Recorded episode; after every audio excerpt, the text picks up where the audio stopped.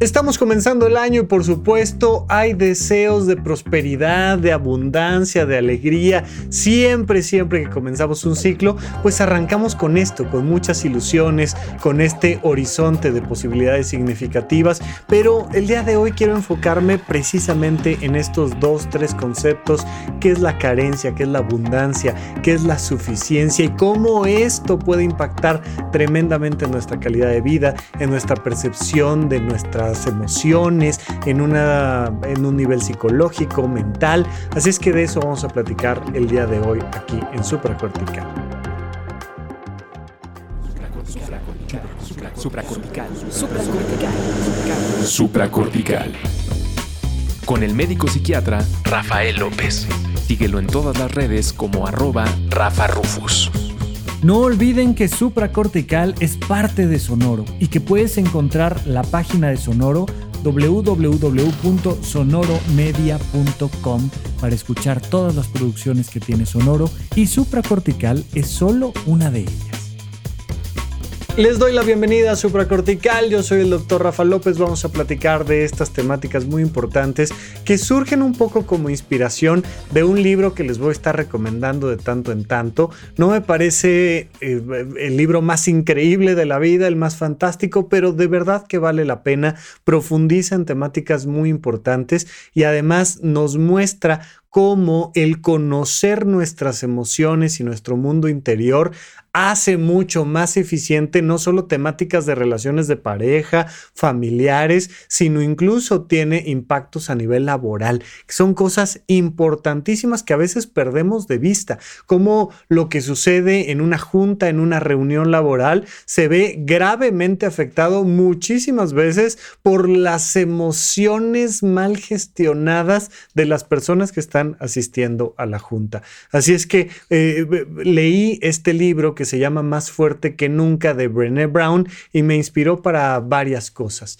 Brené es una, una autora que se volvió tanto cuanto más famosa acá en, México y Latinoamérica después de que se publicara su especial de Netflix sobre la vulnerabilidad. Ella se ha dedicado profundamente a estudiar y entender las emociones humanas, pero además temáticas de vulnerabilidad. En este libro además eh, te, te platica en varios episodios sobre su vulnerabilidad. De hecho, arranca el libro de alguna manera con, con una situación donde ella está viviendo, bueno, un encuentro romántico romántico lindísimo nadando con su marido y, el marido como que la ningunea, ¿no? Y entonces ella le dice, oye, me la estoy pasando increíble y él dice, me, sí, yo también. es como, no, no, espérame, espérame, a ver qué pasó aquí y, y te empieza a contar muchas temáticas que al final siempre pegan en un mismo elemento que tiene que ver con la sensación de no ser suficiente para alguien más. Y ahí a lo largo del libro se avienta un concepto muy, muy importante que me resonó mucho, que dice, mira, es que hemos creído erróneamente que el opuesto de la carencia es la abundancia y no. Y es como, ay, oye, es interesante, a ver, explícame un poquito más, ¿cómo que no? De inicio, entender la carencia. La carencia, como muchísimos otros conceptos abstractos, es una temática de percepción hasta dónde alguien está en carencia y hasta dónde alguien está en abundancia y hasta dónde la abundancia es lo que tenemos que estar buscando. Brené finalmente, eh, eh, eh, ella es tejana y habla en buena parte del libro sobre esta experiencia de ser una persona de Texas. En Estados Unidos, el sur del país es muy parecido a lo que para nosotros es el norte de nuestro país, pero allá el sur está relacionado no solo con esta cosa de los caballos y de las vacas y del ganado y del desierto y de las botas y del sombrero, sino también con una cosa muy pueblerina, muy, muy rural. Y la parte rural también se, se, hacen prejuicios al respecto sobre un cierto nivel intelectual. Entonces, Brené habla de cómo el hecho de que tiene un cierto acento, un cierto acento de, de, de Texas, pues hace que dé una sensación cuando ella está en un ambiente académico, cuando ella está dando una conferencia, como de una persona burda, como de una persona ruda o como de una persona inculta. Y dice, de repente me veo yo tratando de fingir el acento. Ya no digas tú lo que viven los latinoamericanos cuando van a Estados Unidos o a otros países o, o lo que se vive en muchísimos lugares del mundo desde una perspectiva clasista. Hacemos estos prejuicios y resulta que no hablamos suficientemente bien. Imagínate, hay personas que sienten que por su acento no hablan suficientemente bien o que otras personas, por el acento que tienen, no hablan suficientemente bien. Se ha debatido mucho y, ha sido una temática muy interesante, pero por otro lado, eh, a veces se aborda desde perspectivas muy infantiles todo el tema del uso y el manejo del lenguaje. Y entonces, cómo hablar de cierta manera es lo correcto, entre comillas, ¿no? Eh, eh, ¿no? No conjugar de cierta forma, no utilizar ciertos términos, porque no es correcto. Y entonces se saca la, bandera de la Real Academia de la Lengua Española, decir, es que esa manera de conjugar no es correcta porque no está en la Real Academia de la Lengua Española, cuando, cuando la institución de la Real Academia de la Lengua Española es tan válida como cualquier otra institución que observa y describe el lenguaje, pero que además no establece reglas punitivas. No te dice, si hablas así, tres meses a la cárcel. No. Lo único que va haciendo la institución es diciendo, mira, ahora la gente utiliza esta palabra y de repente la incorpora en su diccionario. Mira, lo que normalmente hemos visto que en, en, ciertos contextos académicos se usa es esto y de esta forma y se conjuga así, y, pero es más bien algo que observa y describe cómo en ciertos contextos se habla que más que algo que te diga cómo tienes que hablar. Pero lo interesante es cómo muchas personas, por nuestra manera de hablar, sentimos que no somos suficientemente cultos. recuerdo en las primeras etapas de supracortical cuando poco a poquito, poco a poquito empezamos a llegar a un público pues me empezaron a criticar y cuestionar mi manera de hablar, ¿no? ¿Y por qué dices en base a y no con base en? Y entonces era así como, ah, en el, en el Twitter ahí comentarios de qué horror, no es posible que hables tan mal.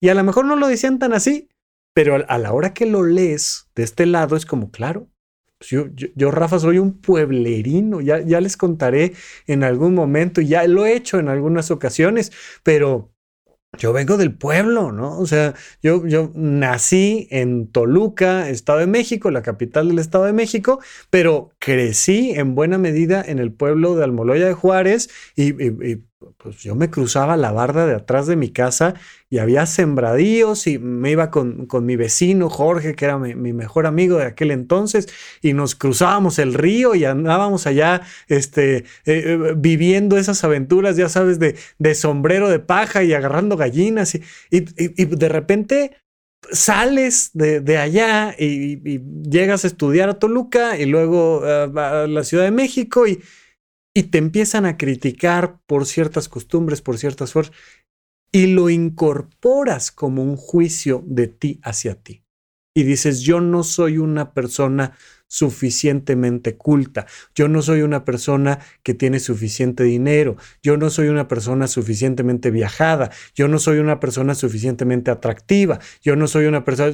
Y empieza uno a juzgarse. Yo no sé cuál sea tu historia. Yo no sé dónde hayas nacido tú. No sé cómo hayas crecido. Y no sé cuáles sean los puntos con los que tú te comparas. Pero es constante y frecuente que nos comparamos con otros.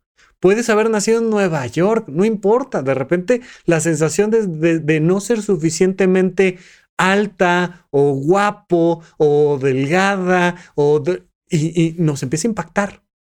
Y empieza a generar esta dinámica mental de carencia. Pues imagínate, ¿no? O sea, de repente soy Brené Brown, tengo publicados 10 libros, tengo un especial en Netflix. O sea, imagínate lo que es llegar a, Netflix como parte de las neurociencias, o sea, no cualquiera. Oye, con un reality está un poquito más fácil y aún así es difícil. No, no, yo llegué a Netflix hablando de la vulnerabilidad emocional. Hombre, y me conocen en, todos lados donde hay Netflix, ahí, ahí me conocen. Y, tengo libros publicados y tengo un marido y dos hijos y no sé qué y tal. y me siento poca cosa por mi acento, por haber de repente hecho un comentario inadecuado o por haber pedido una, una, cosa en particular en una conferencia que iba a dar y yo, Brené Brown, me siento poca cosa, o yo, Brad Pitt, me siento poca cosa, o yo, no sé quién, ¿no? O sea, te vas enterando del mundo de la farándula y te das cuenta de que las grandes luminarias de Hollywood se sienten poca cosa. ¿No? O sea, y ahora, resulta que se, se, deprimen y uno dice, pues ¿cómo? O sea, ¿qué, no estás viendo tu éxito, tu dinero, tu edad, tu atractivo físico? Y es que no es un tema de abundancia. Y esa es la parte donde, donde me pareció que valía la pena venir y platicarlo aquí en Supracortical con ustedes. Esto que, que menciona Brené Brown es que lo opuesto de la carencia no es la abundancia. Wow, es que quedarnos ahí con esa duda de, bueno, ¿y entonces qué es lo opuesto de la carencia? Pues no sé, pero la abundancia no. Porque desde la perspectiva de otra persona, oye, ¿cómo crees, hombre? Pues, si, tenías una casa enorme y te podías ir este, caminando a un manantial en, el pueblo de Almoloya de Juárez, está el Ojo de Agua, que es un manantial. Eh, eh, enfrente construyeron una iglesia y entonces llegas caminando al manantial y el manantial construye de forma natural un río que llegaba atrás de mi casa, al ladito de mi casa.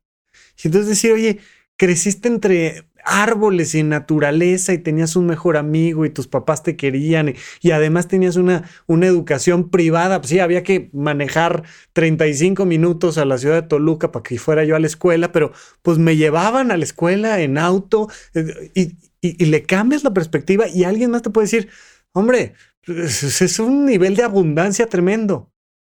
Pues sí, pero yo no tenía hermanos, pero yo no tenía los juguetes que tenían mis primos, pero yo no vivía en la ciudad, pero a mí no, no me llegaba el Canal 5 a la casa. O sea, y, las cosas que va uno percibiendo como carencia o como abundancia. Así es que de inicio, dejemos esta, e, esta frase aquí de, de manera reflexiva para entender este concepto de lo opuesto de la carencia. De inicio, la invitación es, haz un recuento de cuántas veces y en cuántas áreas de tu vida te has sentido en carencia. Si algo ha hecho muy bien el marketing es contarnos la historia de que mientras más cosas tenemos, menos carencia percibimos. Esto es falso pero es una idea condicionada que tenemos en nuestra cabeza. Nos ha contado la sociedad que, pues, de, qué se trata la vida? Pues de tener más, de tener más dinero, de tener más experiencia, de tener más títulos, de tener más viajes, de tener más objetos, de tener más y tener más y tener más y tener más y tener más. Y que mientras más tienes, pues, más feliz eres, porque te estás alejando de esta percepción de la carencia. Y resulta que no. Y resulta que vas teniendo más y más y más y más y más y de repente no es suficiente. Simple y sencillamente no es suficiente. Yo recuerdo eh, que, nos daban unas clases de música en la universidad y, decía el, maestro, decía, miren, voy a tocar una pieza y entonces tocaba una canción en piano y de repente, la última tonada era incorrecta. Iba fuera de ritmo, fuera de tono y sonaba como ruido. Decía, no importa qué tanto hayas eh, eh, hecho la obra bien, si al final metes una pieza que no va, se rompe todo. Y es esta cosa de la perfección muy interesante porque pasa mucho con la abundancia. Tú puedes estar manejando tu auto último modelo que acabas de comprar ayer, sintiéndote profundamente insuficiente. Una cosita, un pleito con tu pareja, una llamada del trabajo, un pendientito, un algo, una nota que se sale de tono, que se sale de ritmo y sientes que ya no posees nada. Es este mito de la abundancia. Mientras más cosas tengamos, mejor vamos a estar. Este mito sucede incluso en relaciones de pareja. Se los he comentado, bueno, infinidad de veces. Esta idea de, ah, pues es que una relación de pareja que dura 20 años es mejor que una relación de pareja que dura 10, punto. O sea, vaya, es que, es que es así de obvio, es así de claro. Pues, ¿para qué nos reunimos en pareja? Pues para vivir felices para siempre. ¿Cuándo es para siempre? Pues mm, eh, de menos hasta que la muerte nos separe. Y un poco como esta obra de teatro que me fascina y me encanta, Wences y Lala. Te mueres y luego después de muertos seguimos siendo pareja, ¿ok? O sea, e, e, es, es, es, es para siempre. Y entonces esta idea romantizada de las relaciones que duran muchote, no, mucho, mucho, mucho. Ay, no, nosotros llevamos siendo pareja desde el kinder. Ay, qué maravilla. Entonces, pues son una mejor pareja que una pareja que lleva siendo pareja desde la prepa. Pero ellos son mejor pareja que una pareja que lleva siendo pareja seis meses.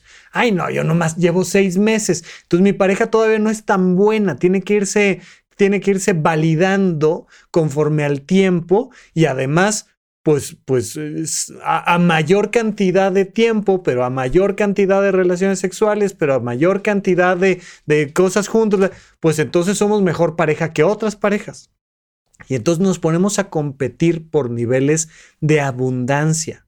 ¿Y qué pasa? Que a la hora que empiezas a bajar los números, ¿no? Que decir, uy, pues es que este año no viajamos tanto y entonces ya no estamos tan bien porque pues porque, porque de lo que se trata es de cada vez viajar más. Y si cada vez viajamos más, pues somos mejor pareja. No, resulta que no. Resulta que en la percepción emocional de las personas, eso no es cierto. Suena lógico, pero no es cierto. Recuerdo mucho eh, estar en, en una consulta con alguien que me decía, pues es que de lo que se trata es de leer un libro o dos más cada año. Leía como 50 libros al año, ¿no? Y era como, oye, este, pues, el, promedio mexicano es de cinco libros y la mayoría no entiende ni uno. Este, pues ya con que leas seis, estamos viendo. No, no, es que hay que leer más porque he relacionado mi valor como persona con mi nivel de cultura y he relacionado mi nivel de cultura con la cantidad de libros leídos en un proceso de abundancia absurda, absurda, porque si leo 56 libros este año, soy mejor persona que si leo 50 o que si leo 45. Suena lógico, pero resulta que a nivel emocional no es lógico. Esta es la parte importante, porque si sí, o sea, si, si si, la ciencia, si la psicología, si la psiquiatría nos mostrara que las personas que viajan más lejos son más felices, o que las personas que leen más libros son más felices, o las personas que hacen más cosas son más felices, o que tienen más cosas son más felices, pues entonces la recomendación que tendría yo que hacerte es, por favor, dedícate a leer más libros y a viajar más lejos. Pero resulta que no. Resulta que la abundancia no es lo opuesto de la carencia. Entonces, ¿qué sí es? Porque la, la, gran pregunta es, ¿qué sí es lo opuesto de la carencia? Y vamos a platicarlo en un momento más cuando regresemos de un corte aquí a supracortical. ¿En dónde, cuándo y para qué escucha supracortical? Comparte tu experiencia en redes sociales para que más personas conozcan este podcast. Sigue al Dr. Rafa López en todos lados como arroba Rafa Rufus. Estamos de regreso en Supracortical platicando de estos temas sobre la abundancia. Oigan, muy importante, este año voy a estar visitando mucho Monterrey, por favor. Y el primer evento que vamos a tener en Monterrey es el 10 de febrero. Ya no falta tanto, estamos a, relativamente un mes de esto. Así es que, por favor, pero digo, pueden entrar ya a la página web de horizonte1.com. Horizonte 1 es con letra. Y eh, ahí están ya todos los eventos presenciales que vamos a tener este año. Eh, creo que de hecho los de Monterrey no, no los hemos puesto porque todavía están en veremos y depende mucho de cómo nos vaya este 10 de febrero eh, allá. Vamos a tener un evento, quiero hacer una conferencia tallerizada. Es decir, no es la clásica conferencia donde nada más llegas y te sientas a, a ver cómo platico de una temática, quiero que platiquemos del proyecto de vida. De hecho, esta temática que estamos hablando de la suficiencia, de la abundancia, es crucial entenderla dentro del marco del proyecto de vida. Este, esta conferencia del proyecto de vida es eh, parte del curso 7 de semiología de la vida cotidiana que se llama igual, proyecto de vida, este modelo de semiología de la vida cotidiana que nos habla sobre el conocimiento de uno mismo, creado por el doctor Alfonso Ruizotto, que me parece un modelo lindísimo y que nos va a permitir entrar y observar nuestra propia vida. Y lo que queremos hacer en esta conferencia tallerizada es precisamente eso, que salgas con la claridad de la diferencia diferencia entre la carencia, la abundancia y lo que vamos a trabajar en un momento más, que es la suficiencia. muy interesante, es muy, muy, muy, muy interesante cómo a nivel psicológico esto pega profundo en nuestra calidad de vida. Pero por favor, chequen los eventos presenciales que vamos a tener en horizonte1.com, sobre todo Ciudad de México y Monterrey. Ya veremos si a lo largo del año se van abriendo otras posibilidades en otros puntos del país, pero por ahora, al menos los eventos de Ciudad de México están muy, muy, muy, muy claros y muy definidos y los puedes encontrar ahí en la página web. Pero este, mientras tanto, por favor, no dejen de seguirme, sobre todo en Instagram, en arroba rafarufus con doble R en medio. Es el lugar donde de manera más sencilla puedo comunicarles las nuevas noticias y, estar un poco más en tiempo real platicando con ustedes, porque acá en el podcast pues a veces grabo una semana antes, a veces el mero día, ahí van variando un poco, pero si estás al pendiente de las redes sociales puede ser una excelente manera de darle seguimiento a todas las actividades que tenemos, cursos, talleres, actividades, bueno, un montón de cosas más. Bien, seguimos con esta temática, por favor, del tema de la abundancia y la carencia. Eh, la perspectiva que nos da Brené Brown en este libro de Más fuerte que nunca es que lo opuesto de la carencia es la suficiencia. Oye, ¿es la primera vez que se ha dicho en el mundo? Por supuesto que no. O sea, los budistas han platicado esto hace milenios, ¿no? Esta cosa de, a ver, ¿quieres verdaderamente alcanzar la sensación de abundancia, requieres un concepto budista muy interesante que es la vacuidad. Dice, un, vaso que lo llenas con agua, lo único que contiene es agua. Un vaso que tiene vacuidad, un vaso vacío, contiene todo el universo. Es este concepto de cómo nosotros de repente nos queremos llenar de cosas. Y mientras más tienes, pues menos disfrutas. Y literalmente, o sea, si, si tienes un reloj, lo puedes disfrutar mucho. Pero si tienes 20 relojes, 80 relojes, 200 relojes, 500 relojes, mientras más vas teniendo, más va perdiendo el significado. Esto es súper interesante, porque además tiene mucho que ver con temas ecológicos. Uno de los graves problemas que tenemos en el mundo de la ecología es que las personas que más recursos tienen, más contaminan. Pero también puede, sonar de alguna manera como una justificación a decir, no, pues no tengas, o sea, eh, eh, no sueñes, no crezcas, no aspires a más, no, no, tú quédate con lo poquito que tienes. Y, de repente es decir, no, no. Precisamente el, doctor Alfonso Ruizotto, creador del modelo de semiología de la vida cotidiana, te dice, es que hay que distinguir la perfección de la plenitud. ¿Qué es la perfección? Es querer 100 de algo Y si tienes 99, entonces ya, ya, ¿sabes qué? No sirvió de nada, tiren esto, fue un fracaso, qué horror, qué espanto. No, eso es la búsqueda de la perfección y dice, la perfección genera ansiedad, la, la perfección genera frustración, mientras que la plenitud es la capacidad de disfrutar lo que sí tienes y buscar lo que realmente anhelas. Así como te pedí previamente que repasaras un poco en tu historia, ¿en qué momento te has sentido insuficientemente lo que tú me digas? ¿Insuficientemente joven o insuficientemente mayor o insuficientemente rica o insuficientemente culto o insuficientemente lo que sea? También quiero que te preguntes desde la otra perspectiva, ¿dónde te sientes suficiente? Hay aspectos fundamentales en nuestra vida, ¿no? La salud, el trabajo, nuestra familia, pero ¿en qué cosas te sientes suficiente y qué cosas te harían falta para alcanzar esa sensación de suficiencia?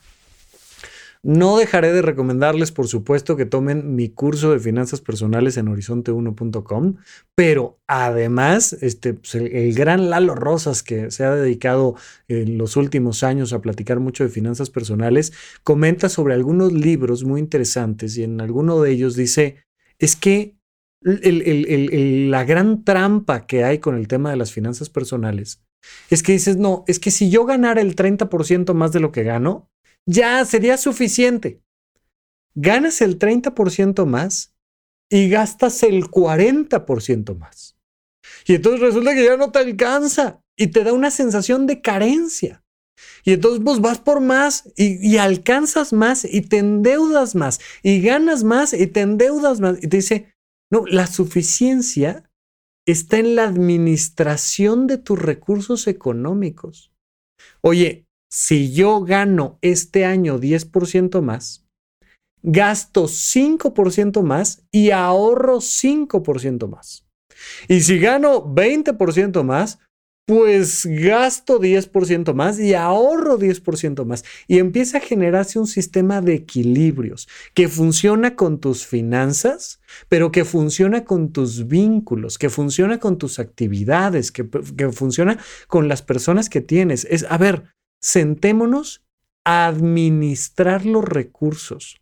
¿Se vale crecer? Por supuesto. ¿Se vale soñar con cosas mejores? Siempre. Pero hay que hacer una pausa en el camino y no irnos por el falso camino de la abundancia, de querer más, más, más, más, más, más, más, solo porque es más. Donde el factor que me mueve es que sea más sino que el factor que me mueve es que sea más suficiente, que haya un nivel mayor de suficiencia. Y entonces a veces el crecimiento radica en la disminución del gasto no solo económico, sino de energía, por ejemplo. Y tener la oportunidad de decir, oye, voy a ser más feliz con 10% menos de amigos, pero voy a hacer una pequeña depuración y vamos a hacer esto y lo otro y aquello y y, voy a tener estas actividades y estas que me encantan, las voy a hacer más y mejor. Y estas que no me encantan, las voy a hacer menos. Y entonces cuando vas haciendo este doble juego de tensiones donde por un lado frenas, pero por otro lado aceleras, siempre te permite acercarte más a la suficiencia. Pero tenemos que verlo desde una perspectiva emocional, psicológica. Aquí hay una parte muy interesante que es que muchas personas caen en el juego de querer ser suficientes para alguien más. Yo quiero ser suficientemente atractivo para que mi pareja no me engañe con alguien más. Estás frito, o sea, o sea, verdaderamente no, no, no es una buena idea. Porque resulta que dejas en manos de la otra persona qué tan suficiente eres. Cuando estamos en una consulta, siempre les digo, eh, ¿qué, qué pasa? Pues me da miedo que me abandonen. Ok, ¿qué va a pasar si te abandonan? Pues que me voy a quedar sin la única persona que me valida en mi suficiencia. ¿Ok? Ya te abandonaron, Ya, ¿qué vamos a hacer a partir de ahora? Pues reconstruir tu suficiencia. ¿Qué es suficiente para ti? En temas de salud, ¿qué es suficiente para ti? En temas económicos, ¿qué es suficiente para ti? En temas familiares, ¿qué es suficiente para ti? Y empiezas a reconstruir una red de apoyo. Y entonces decir, a ver, yo no sé si seas suficientemente guapo o guapa para ti o no. Yo no sé si soy suficientemente culto o culta para ti o no. Yo no sé si soy suficientemente lo que me digas. Pero yo, en búsqueda de mi sensación de plenitud, de mi sensación de suficiencia, porque además suficiencia no es pichicatear, ¿no? Como decimos acá en México, no es andar buscando lo mínimo, no es, no es la ley del mínimo esfuerzo. Ay, pues lo suficiente, ¿no? O sea, ¿qué tanto me voy a esforzar? Lo mínimo, lo mínimo es lo suficiente. No, lo suficiente es esta sensación de plenitud, es esta sensación de ser alguien que puede, de ser alguien que funciona. Oye, con lo mínimo te da esa sensación, adelante. Oye, requieres un poquito más, perfecto. Oye, requieres un tanto cuando más, pues esfuércese, pues venga. O sea, pero no vamos a dejar en manos de alguien más el juicio de nuestra suficiencia. Vamos a buscar que esto resuene con una cosa personal de placer. ¿Qué tanta comida es suficiente? Fíjate en esto. Em, hay otro, otro documental, serie documental en Netflix, que se llama Cómo vivir 100 años y que nos habla de los secretos de las zonas azules y el envejecimiento exitoso. Y por ahí del segundo episodio te habla de lo que significa comer suficiente. De inicio te dice, mira, hay comunidades en Oriente, a diferencia de en Estados Unidos, que es la, la, referencia y la comparación que normalmente hace el que va llevando el programa, que dice, ellos comen más volumen, pero menos calorías en la misma cantidad de volumen. Entonces, si tú te, puedes preparar una, una ensalada con quinoa y jitomate y aguacatito y germen de trigo y no sé qué, y, le pones ahí tantita proteína de esto y de aquello, y te puedes hacer una mega ensalada. O te puedes comer un brownie y la cantidad de kilocalorías y la cantidad de nutrientes y la cantidad de sabores y la cantidad de texturas, pues varía de una cosa a la otra. Y algo que hemos visto es que los alimentos hiperpalatables pues vienen con exceso de sal, de azúcar, de grasas, de, eh, condimentos, tal. Y como vienen en formatos pequeños, o sea, toda la cantidad de sal, de grasa, de carbohidratos que te puedes comer en unas papas. Eh, me, refiero a ir a la tienda y comprarte unas papas sabritas, en comparación a que si te comes la papa, ¿no? Y cortas la papa y te, comes la papa y cueces la papa y tal. Entonces, es muy diferente. Y entonces puedes buscar una mayor cantidad de volumen con una menor cantidad de sal. Y, solo por hacer ese cambio de proporción, pues estás comiendo de manera más suficiente. Porque terminas de comer y te sientes satisfecho. Y hay una clave emocional muy interesante eh, en, este episodio de, de, cómo vivir 100 años, que te dice, por cultura, por costumbre, comen hasta un 70-80% de sentirse llenos.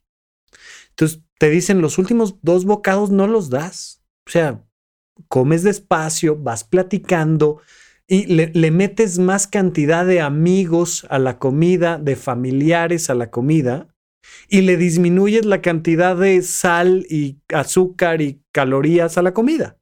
Y entonces comes más sanamente, más despacio y al final no te acabas el platillo. Dejas un par de, un par de bocados, nada más, eh, dos, tres bocaditos que, que dejas ahí al final.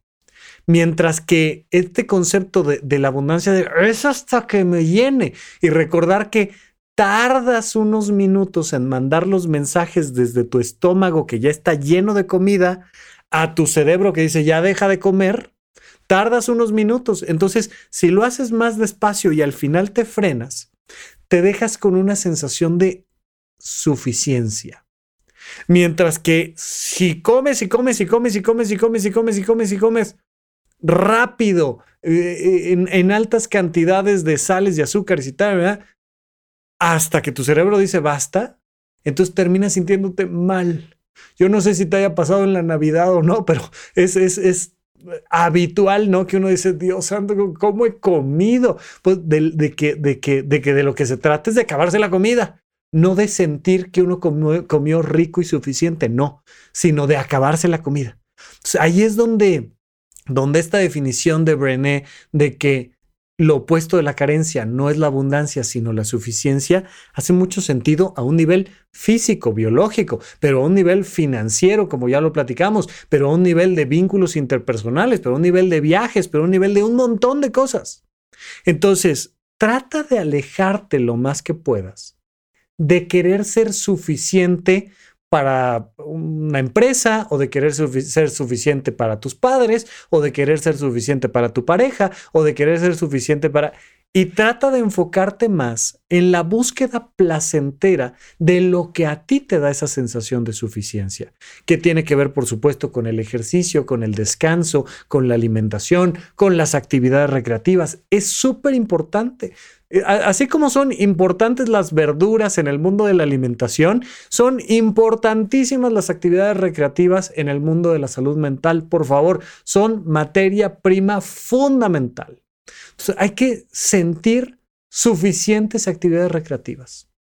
Porque lo que hacemos normalmente es una abundancia de trabajo en búsqueda de una abundancia de dinero y luego tenemos una carencia de tiempo y de calidad de vida tremenda vamos a buscar la suficiencia.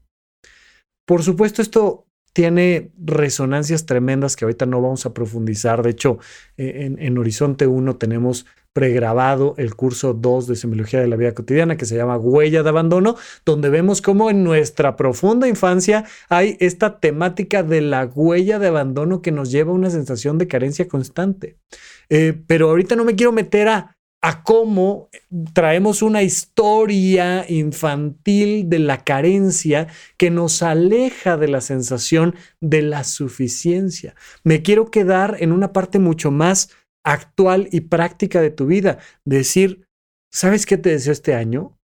Que sea suficiente que en este año haya suficiente ejercicio, que en este año haya suficiente descanso, que en este año haya suficiente actividad recreativa, suficientes vínculos, que haya suficiencia, pero no a través de esta búsqueda de la abundancia, sino de la suficiencia, de la búsqueda de un placer razonado, de frenarte tantito al final, de no exagerar, de, disfrutar de tu propia vida, porque hay un montón de cosas que sí tienes.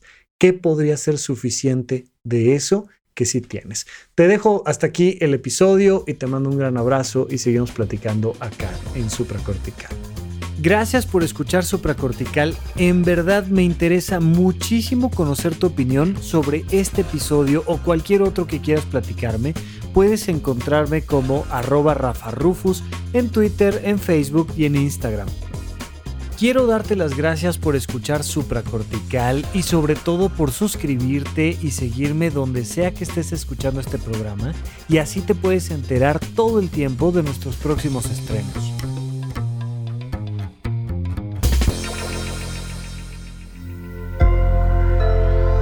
Sonoro. Step into the world of power, loyalty.